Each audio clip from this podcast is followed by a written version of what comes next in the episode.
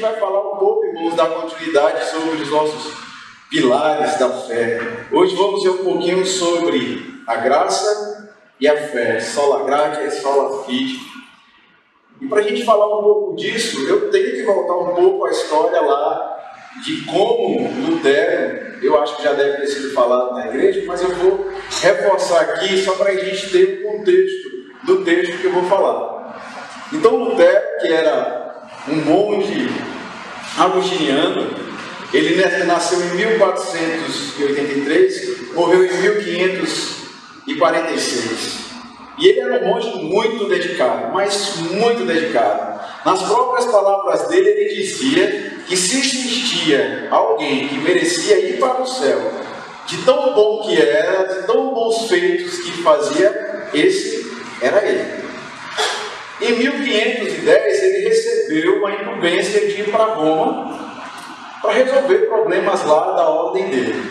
Agora imagine essa pessoa dedicada, estudante da palavra de Deus, temente a Deus, que fazia tudo certinho, ele recebe a missão de ir para Roma. Ele deve ter ficado encantado, né? Nossa, vou para um lugar onde tudo que eu acredito acontece. Lá está o Papa, lá está centralizado todo o poderio que vem da igreja para mim. A expectativa dele era: vou chegar em Roma, estou quase pisando no céu. Quando eu chegar lá, eu vou encontrar, eu acho que ele pensando, né? Vou chegar lá em Roma, vou encontrar aquele ar de santidade, todo mundo louvando, os cultos, cantando. E para a decepção de Lutero, quando ele chega lá, não era nada daquilo que ele encontrava. Ele encontrou foi, foram cultos que estavam acontecendo de qualquer forma, rapidinho para acabar. Ele via a vida promíscua que existia entre os sacerdotes ali e que a palavra de Deus não estava sendo vivida como deveria, o que no mínimo ele imaginava que estivesse acontecendo em Roma, porque o Papa estava lá, a autoridade estava lá, a cabeça lá do, da religião dele estava lá. E para essa tristeza, e quando ele chega lá e encontra esse, esse cenário de tristeza, ele começa a refletir mais ainda. Mas espera aí, o que é, que é isso que eu estou vivendo? O que é, que é isso que estão me ensinando? Será que nada daquilo que eu tenho aprendido é real? E pior ainda, é quando ele chega lá, vislumbra tudo isso, e ele encontra um cidadão, um, um outro sacerdote de nome Tetzel. Eu acho que é alemão, acho que ser assim que se pronuncia. E o que é que este sacerdote fazia especificamente? Ele vendia indulgências. E o que eram indulgências? Indulgências era tipo uma negociação a, o, os sacerdotes faziam para que as pessoas pudessem pagar os seus pecados antes de chegar no purgatório ou para quem estivesse no purgatório.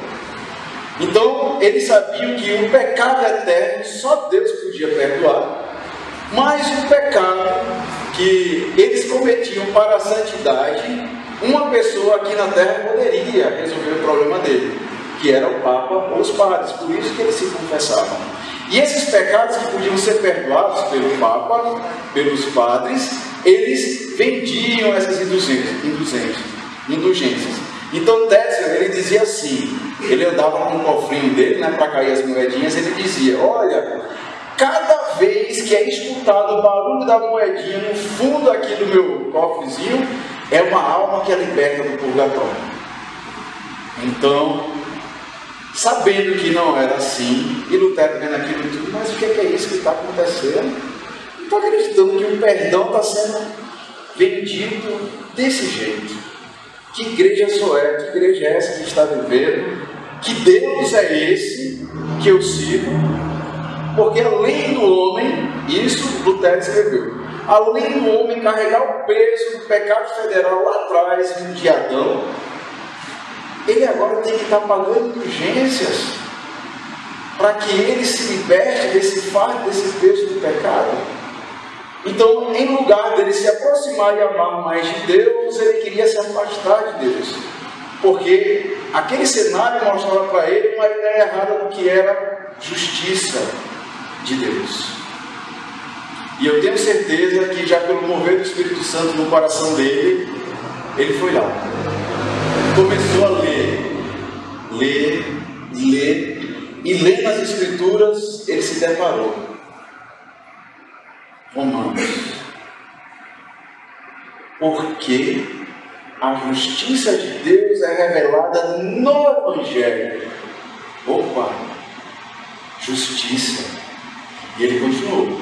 Porque a justiça de Deus é revelada no Evangelho. Justiça que desde o princípio até o fim é pela fé. E Paulo continuou a escrever. Por isso está escrito: o justo viverá pela fé a ficha começou a cair na mente de Lutero. E olha, ele já tinha estudado esse texto antes. Mas ele se deparou com a questão do que estava acontecendo lá de justiça e o que a palavra de Deus estava falando sobre justiça. Não era venda de indulgências. Não era o que estava acontecendo. Mas era pela fé. E para a gente entender melhor, irmãos, isso que se passou na cabeça ali de Lutero, e que agora o Senhor traz novamente a gente. Eu convido os irmãos a abrirem suas Bíblias lá, em Romanos, capítulo 1, e vamos ler os versículos 16 e 17.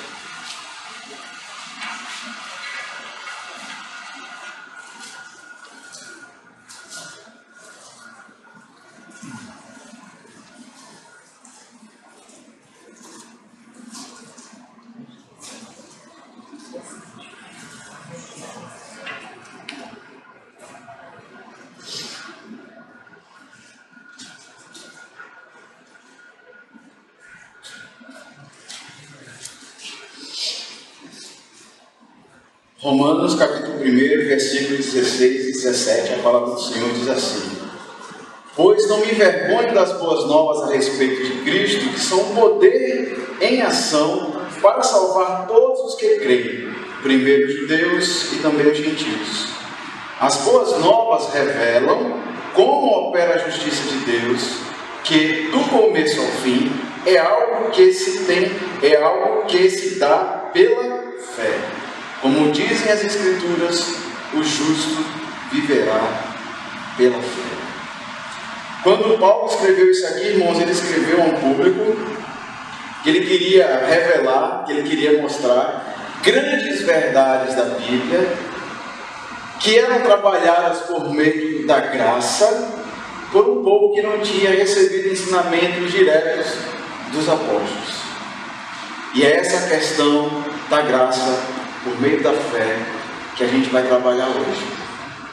Lembrando que os pilares da Igreja Católica, para se entender a vontade de Deus, lá do tempo de Lutero até hoje, são três: a palavra, a Bíblia, a tradição da Igreja e a autoridade papal.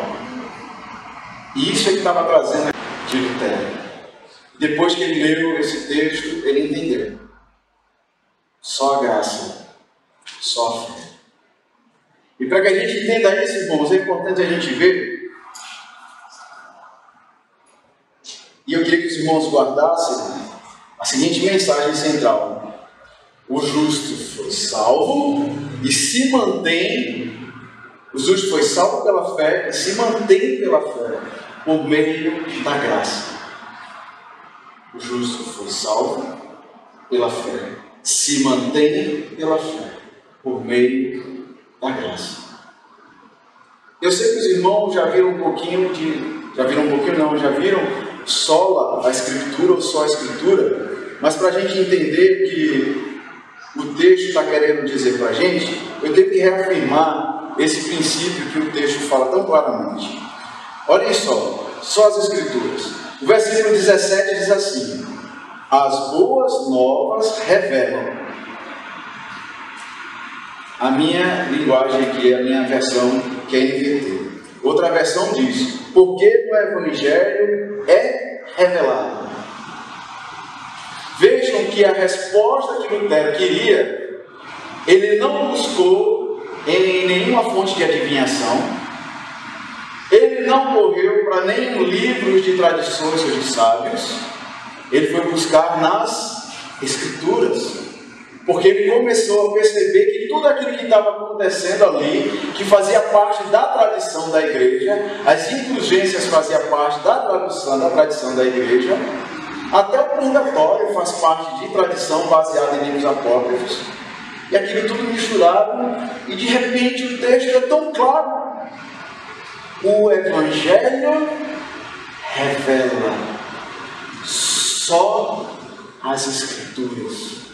Ele não precisou mais de nada, ele não precisava mais de nada, ele só precisava saber o que constava nos Evangelhos. E o Evangelho revela. E a doutrina da revelação é uma doutrina que a gente tem que entender bastante, irmãos, principalmente na confusão que a gente vive hoje. Existe a revelação geral, a revelação específica. A revelação geral, Deus aponta para a gente quem é Ele por meio da natureza. Então não tem como alguém olhar ao seu redor e no mínimo fazer a pergunta: como é que surgiu tudo isso? De onde é que veio tudo isso? A revelação geral também se apresenta como Deus preserva o universo. Porque alguém também poderia fazer a seguinte pergunta: por que existe alguma coisa em lugar de não existir nada. Por que o universo simplesmente não se explodiu? Porque a Terra não se explodiu? Quem é que controla tudo? Quem faz o universo existir há tanto tempo? Outra pergunta que você pode fazer é: como é que o homem é um, um ser diferente de todas as, todas as outras coisas na criação? Porque o homem pensa, porque o homem tem consciência, porque o homem raciocina. Isso é um fator que aponta também para a revelação geral. Porque essas perguntas, por mais que qualquer cientista queira estudar e estude, e que tenha ótimos argumentos, só tem uma explicação cabível no final: Deus. É Deus quem criou, é Deus quem sustenta e é Deus que me fez assim diferente de tudo e de tudo. Isso é revelação geral. Mas tem outro tipo de revelação que é específica, que é onde Deus aponta o plano de redenção dele na humanidade e que foi preservada nas Escrituras. E esta revelação é a revelação que aponta a nossa salvação. Só na revelação específica, Deus mostra para a gente como é que eu sou salvo do meu pecado e como é que eu me mantenho nesse mundo de uma forma que agrade a Deus. Revelação específica. Só as Escrituras. Somente. Eu não preciso mais de nada. Eu só tenho que ler a Bíblia. É por isso, irmão, e muito interessante que Paulo, mesmo com toda a autoridade dele, ele fala assim: Por isso está escrito. Até Paulo, com toda a sabedoria dele, recorre ao que já tinha sido escrito anteriormente, porque essa questão do justo viverá pela fé já tinha sido escrito por Abacuque. E ele, num contexto ali de injustiça também, ele mostra como é que o povo deveria permanecer firme em meio à injustiça. E isso, irmãos, deve ser algo muito importante e marcante para mim e para você. Irmãos, crente não diz eu acho. Crente diz está escrito. Crente diz assim diz o Senhor. Quando o Azaf pediu para a gente fazer o exercício hoje de manhã, quem veio aqui para o treinamento, ele pediu para a gente tirar alguns princípios para que a nossa convivência é, missional lá no Vale fosse boa. E eu pedi o seguinte para os irmãos: irmãos, pensem primeiro num texto depois tirem o princípio. Porque se a gente faz o caminho inverso, é mais fácil a gente querer forçar uma situação. Mas quando eu penso no texto, e do texto eu tiro aquele princípio, eu não tiro o princípio só porque eu acho aquele princípio interessante. Eu tiro aquele princípio porque está escrito. Quando a gente diz, irmãos, está escrito, eu deixo de pensar com o meu coração e penso com a mente de Deus. E é assim que tem que ser o nosso entendimento do que é a fé e do que é a graça. Não é de tradição da igreja. Não é porque os pastores e os presbíteros têm ensinado. Eu não estou contestando que o que Azar tem ensinado errado, não, tá, irmãos? Mas tudo que ele falar, tudo que eu falar, tudo que qualquer outro professor falar, tem que passar pelo crivo do estar escrito. Aonde isso está escrito? E é assim que o crente se mantém firme. Porque se a gente estiver conversando, irmão, dialogando, qualquer assunto, qualquer assunto de qualquer área, entre você dizer para mim o que você acha e o que está escrito, se for só nesse ramo aqui do que eu acho, eu vou ficar com o que eu acho. Eu não vou ficar com o que você acha. Porque nós somos essencialmente egoístas e eu não vou querer perder minha razão. Você vai querer perder a sua? Não vai. Mas entre o que você acha, o que eu acho o que está escrito, se nós somos crentes fiéis, nós vamos ficar com o quê? Está escrito. Por quê? A palavra de Deus penetra o nosso coração e vai no lugar que tem que ir. E aí Deus faz o trabalho. Agora eu pergunto para vocês: será que nós vivemos isso, irmãos, só a Escritura? Só as Escrituras? Às vezes a gente condena tanto algumas questões, algumas situações dos, das pessoas que acreditam nessa tríade tradição, Bíblia e Papa, mas muitas vezes a gente se pega iguais a eles. Eu vou dar dois exemplos aqui, duas ilustrações. Lá na Bahia, eu já vou pelo terceiro ano falar com um grupo de adolescentes. E quando eu estou lá, sempre vem eles e tiram algumas dúvidas. Eu amo aquilo tudo, eu me sinto muito realizado quando estou com eles lá. E veio um, um dos, um dos rapazes tirar uma dúvida comigo sobre estudar na cidade em que ele morava ou estudar fora. E aí ele me contou toda a história e falou: Olha, André, o meu desejo é fazer uma faculdade lá longe, assim, assim, assim, assim, assim, assim, é o que eu mais quero. Mas os meus pais querem que eu estude aqui, por esse, esse, esse motivo. Mas não vai ser o que eu quero, vai ser o que eles querem. O que, que você acha? Ué, eu falei, eu não estou vendo dúvida nenhuma nisso daí. Sabe por quê? Está escrito que você deve obedecer os seus pais. Se a ordem que ele está dando não é pecaminosa, não tem dúvida. Por quê? Está escrito. Seus pais. Está lá, Efésios, capítulo 6, e diz: ó, o trabalho do filho é obedecer ao pai. É uma ordem pecaminosa você ficar em Feira de Santana e fazer sua faculdade aqui? Não, não vai ser o que você quer. Mas é pecaminoso? Não. Está escrito. Siga. Uma outra situação. Foi um casal que estava passando, um casal bem, mas muito próximo a mim, estava passando por problemas conjugais e aí eles estavam cogitando a questão, a solução para eles era dar um tempo de divórcio. Aí falou, André, o que, é que tu acha disso? Eu falei, não, vocês têm dúvidas de vir falar comigo sobre isso? Porque a palavra de Deus é clara o tempo todo que o Senhor ele é a favor, ele gosta de divórcio, Deus? Olha para mim, irmãos, Deus gosta disso? Não.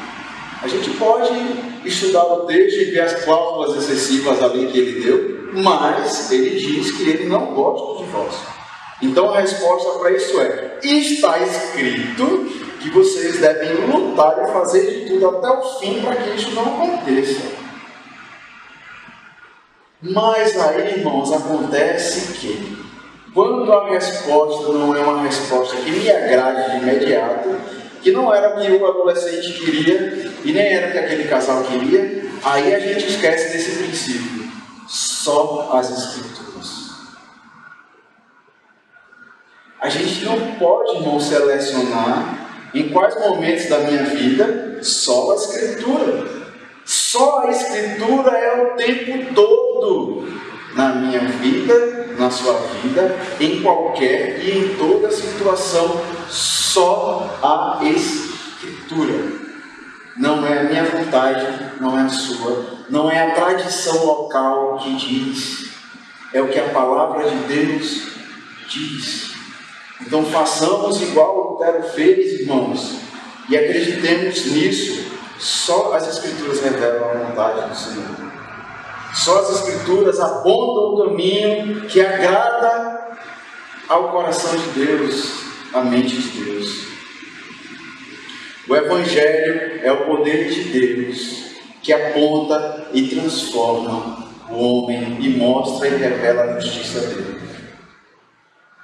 E este é o pano de fundo, só as Escrituras, para que a gente entenda agora o próximo conceito: só a fé e só a graça por isso que o texto, e aí a parte central do texto fala da fé.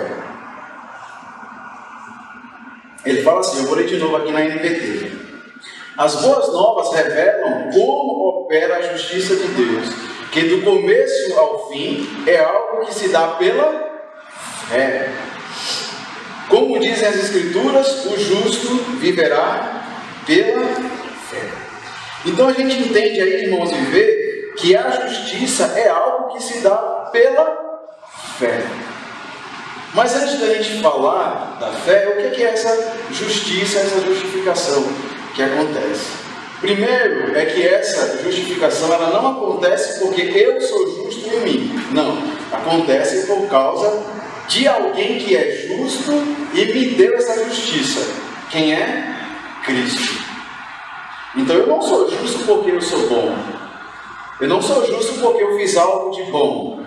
Eu sou justo porque alguém de fato justo pagou o preço e me deu essa justiça. Ele me fez justo.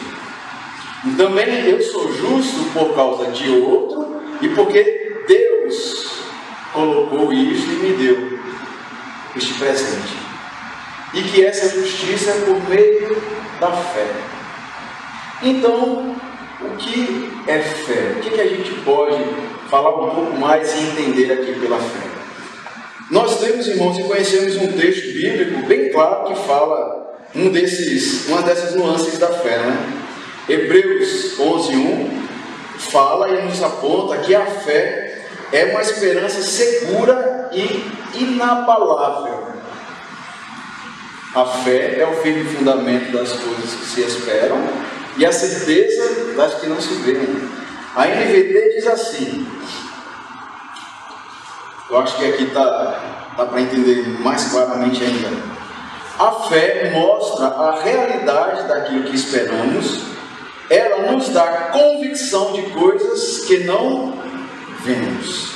Então a fé é uma esperança segura e inabalável. Eu espero e ainda não tenho eu não vejo, mas eu sei que vai acontecer. Isso é fé. E é essa fé no Senhor Jesus que faz com que o meu coração descanse em paz na justiça que Ele me deu. Porque, irmãos, quando a palavra de Deus fala que o Evangelho é loucura para alguns, é sim. Porque imagine você, eu e você, nós vivemos e temos o sentido da nossa vida em algo que nós não vemos. Nós esperamos, mas nós não vemos. E se alguém perguntar para você qual é a razão disso, você vai dizer: é minha fé em Jesus. É a minha fé de que a morte dele trouxe salvação para mim. É a minha fé que ele me fez justo. A minha fé aponta de que ele morreu, mas vai voltar e vai me buscar. A minha fé aponta que Ele preparou um lugar para eu morar. Então, fé é esta confiança inabalável. Mas fé também, irmãos, é fidelidade a Deus. Olha o que diz lá o texto em Mateus 24, 45. Fala assim a palavra de Deus. O servo fiel e sensato é aquele que o seu senhor encarrega de gerir outros servos da casa e alimentá-los. Então, fé é essa fidelidade, esse compromisso que eu tenho com Deus. Então, quando eu digo que eu tenho fé em Deus, eu estou dizendo que eu serei fiel àquilo que Ele exige de mim. E este aqui é um exemplo disso. Esse trabalhador aqui, ele era tão fiel que ele carregava sobre ele esta responsabilidade, porque tudo o que foi dito para ele fazer, ele vai fazer. Então, se você e eu dizemos que temos fé, além de termos, além de ter essa segurança inabalável, nós também temos esse compromisso de fidelidade. Mesmo o meu Senhor estando longe de casa agora, tudo que Ele me mandou fazer, eu vou fazer. Fé está ligada a essa fidelidade ao que Ele diz. Fé também está ligada à questão da confiança absoluta. Acompanhe aí comigo o texto de Lucas, capítulo 7. Fala lá daquele oficial romano. Vou ler a partir do versículo 6. Fala assim: Jesus foi com eles, mas antes de chegarem a casa, o oficial mandou alguns amigos para dizer. Então Jesus ia se dirigir na casa desse oficial, mas antes de chegar lá, ele mandou dizer: Senhor, não se incomodem em vir à minha casa, pois não sou digno de tamanha honra. Não sou digno sequer de ir ao seu encontro. Basta uma ordem sua e o meu servo será acusado, será curado. Sei disso porque estou sob a autoridade dos meus superiores e tenho autoridade sobre os meus soldados. Só precisa dizer vão e eles vão, ou venham e eles vêm. E se digo aos meus escravos façam isto, eles farão confiança absoluta em quem tem o poder. Fé, fidelidade, confiança absoluta, segurança inabalável, que resulta em boas obras. E aí esse texto das boas obras, bem conhecido, está lá em Tiago capítulo 2. Isto é fé. Somente pela fé essa justiça de Deus vem até nós por meio da fé. Então, faça um autoexame aí, irmãos, no seu coração, na sua mente. Você de fato tem fé? Segurança inabalável, fidelidade ao Rei isso que você diz acreditar resulta em boas obras, em ações práticas. E uma confiança absoluta de que ele tem poder e que basta uma ordem dele e que aquilo vai acontecer. Isso tudo só começou a fazer sentido na mente ali de Lutero, só faz sentido na mente hoje se a gente entende que é só pela fé. A justiça de Deus. Nós nos tornamos justos só por meio da fé. Como é que se processa então esse negócio da fé? Essa fé cresce em mim mesmo. Eu sou uma pessoa tão boa que de vez em quando há um insight assim de fé. Não. E vem o último ponto que a gente vai ver hoje. Que essa fé só acontece em nós por meio da graça. O que é que diz lá em Efésios 2, 8, 9, irmãos? Vocês estão lembrados? Porque pela graça, mediante, e isso não vem, é dom de Deus. Para ficar mais claro, eu vou pegar aqui as minhas mãos vou fazer uma ilustração só para os irmãos diferenciarem o que é, é graça e fé, é, misericórdia, porque às vezes se confundem. Bom, primeiro eu vou falar sobre misericórdia. Misericórdia é a mãozinha para cima. Por que é isso? Misericórdia é quando Deus retém sobre nós aquilo que merecemos. Por exemplo, a Bíblia diz que todos nós pecamos e destituídos estamos da glória. E que a ira de Deus é destinada sobre nós. Então, irmão, sobre nós não devia acontecer nada de bom. Mas aí, ó, Deus retém, mão para cima, misericórdia. Deus retém a ira que devia cair em cima de mim. Deus retém tudo aquilo ó, que deveria acontecer hoje e não acontece. Então não pense, irmãos, que nós estamos vivos porque nós somos é, peças chaves para que o mundo se desenvolva. Já diz a palavra de Deus que é pela misericórdia de Deus, que é, a misericórdia de Deus que se renovam todos os dias, é o motivo de estarmos vivos aqui. Não é porque você é bom, é porque você é uma peça uh, assim, magnífica para que a vida aqui em Piracicaba aconteça. Não, isso é misericórdia. Deus é tempo. Agora vem graça, mão para baixo. O que é graça?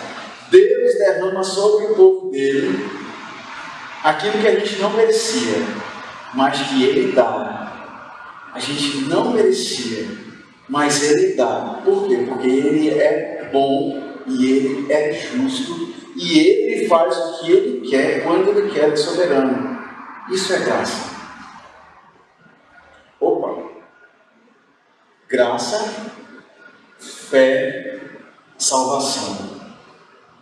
Então, naquele momento, Lutero começou a entender: Poxa, então não é porque eu sou um monge muito bom, não é porque eu sou uma pessoa muito estudiosa, não é porque eu sou caridoso, é porque a graça, por meio da fé, atingiu a minha vida e hoje eu sou salvo. Não é porque eu faço muitas orações, não é porque eu estudo, estudo, estudo, estudo, não é porque eu ofereço ajuda aos pobres, é por causa da graça, por meio da fé, e eu sou salvo. E aquilo trouxe paz e descanso ao coração dele. Eu pergunto a vocês então, irmãos, por acaso, vamos supor, se você fosse chamado pelo pai hoje para se encontrar com ele em cima. Não é que acontece isso, tá, irmãos? É uma ilustração. Aí você chega lá na porta, chega lá no céu, aí tem um anjo, aí você vê lá aquela entrada bem bonita para o céu. Aí o anjo pergunta assim, fulano, não vou dizer o nome de ninguém para ninguém dizer que eu estou agorando aqui.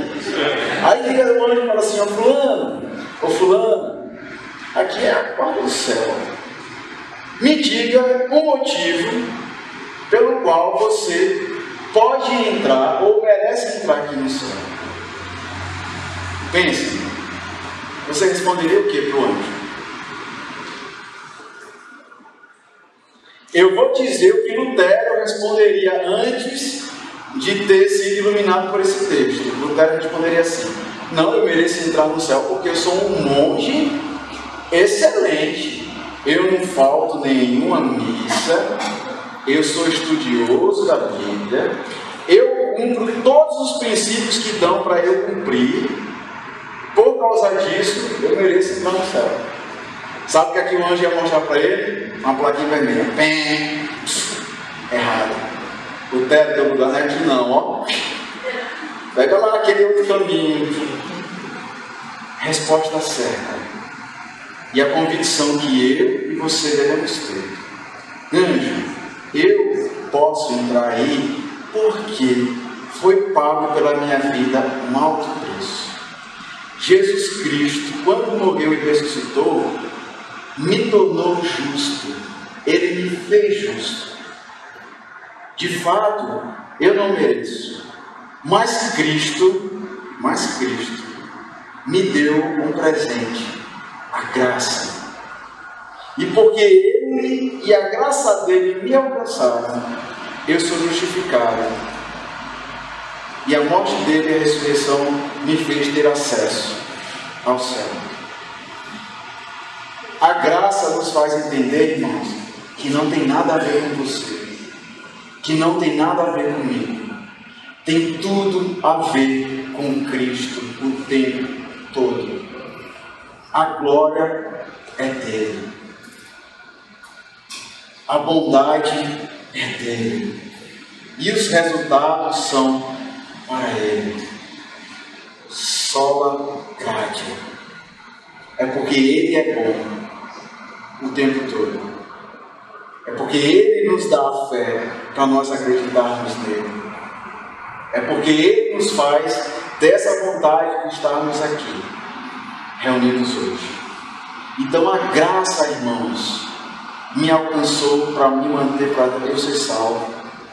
A graça nos alcançou para nos mantermos salvos. E é a graça que nos faz viver o que nós vivemos hoje, neste mundo. Então, diante de tudo isso, meus irmãos, eu quero deixar três desafios para os irmãos. Eu quero que os irmãos se lembrem de que o justo foi salvo e se mantém salvo pela graça, por meio da fé. E diante disso, eu queria que vocês praticassem durante a semana três desafios. Primeiro, creia no poder sustentador de Deus e não na sua força. Lembre-se, só a graça, só a graça. Não é porque você pode, porque você não pode. Não é porque você é forte, porque você não é forte. Cristo é forte e te dá forças para vencer. Cristo pode, e por isso você pode dizer: tudo posso naquele que a força não é tua. Descansa, mas confia nele. E aí acredite nessa promessa e diga: vou vencer, porque ele morreu para que eu tivesse vida e vida em abundância. Então ponha isso em prática, porque eu não sei o que você está vivendo na sua vida. Segundo desafio, a fé será demonstrada em ação. Se você diz para mim que acredita nesses três princípios, só as escrituras, só a graça, só a fé.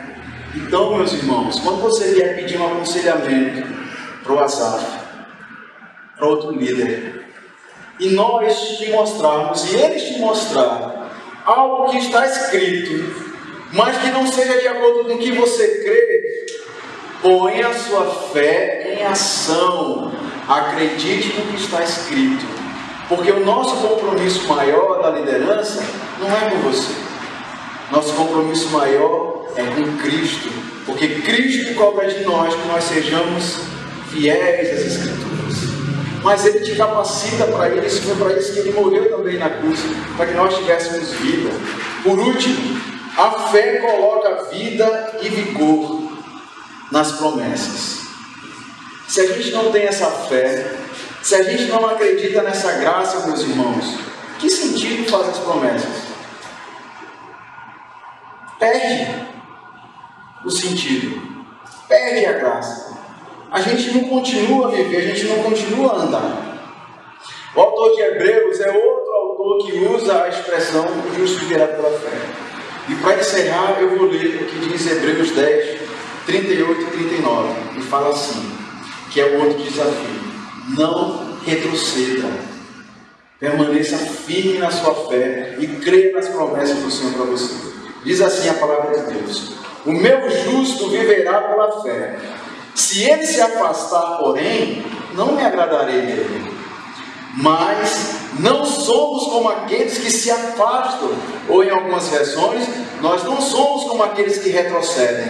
Somos como pessoas de fé, cuja alma é severa. Então, meus irmãos, que por meio desses princípios, só a Escritura, só a fé e só a graça perseverem perseveremos juntos, para que a gente conclua o que o Senhor tem para nós e que toda a glória seja voltada para o nosso Senhor. Amém? Amém.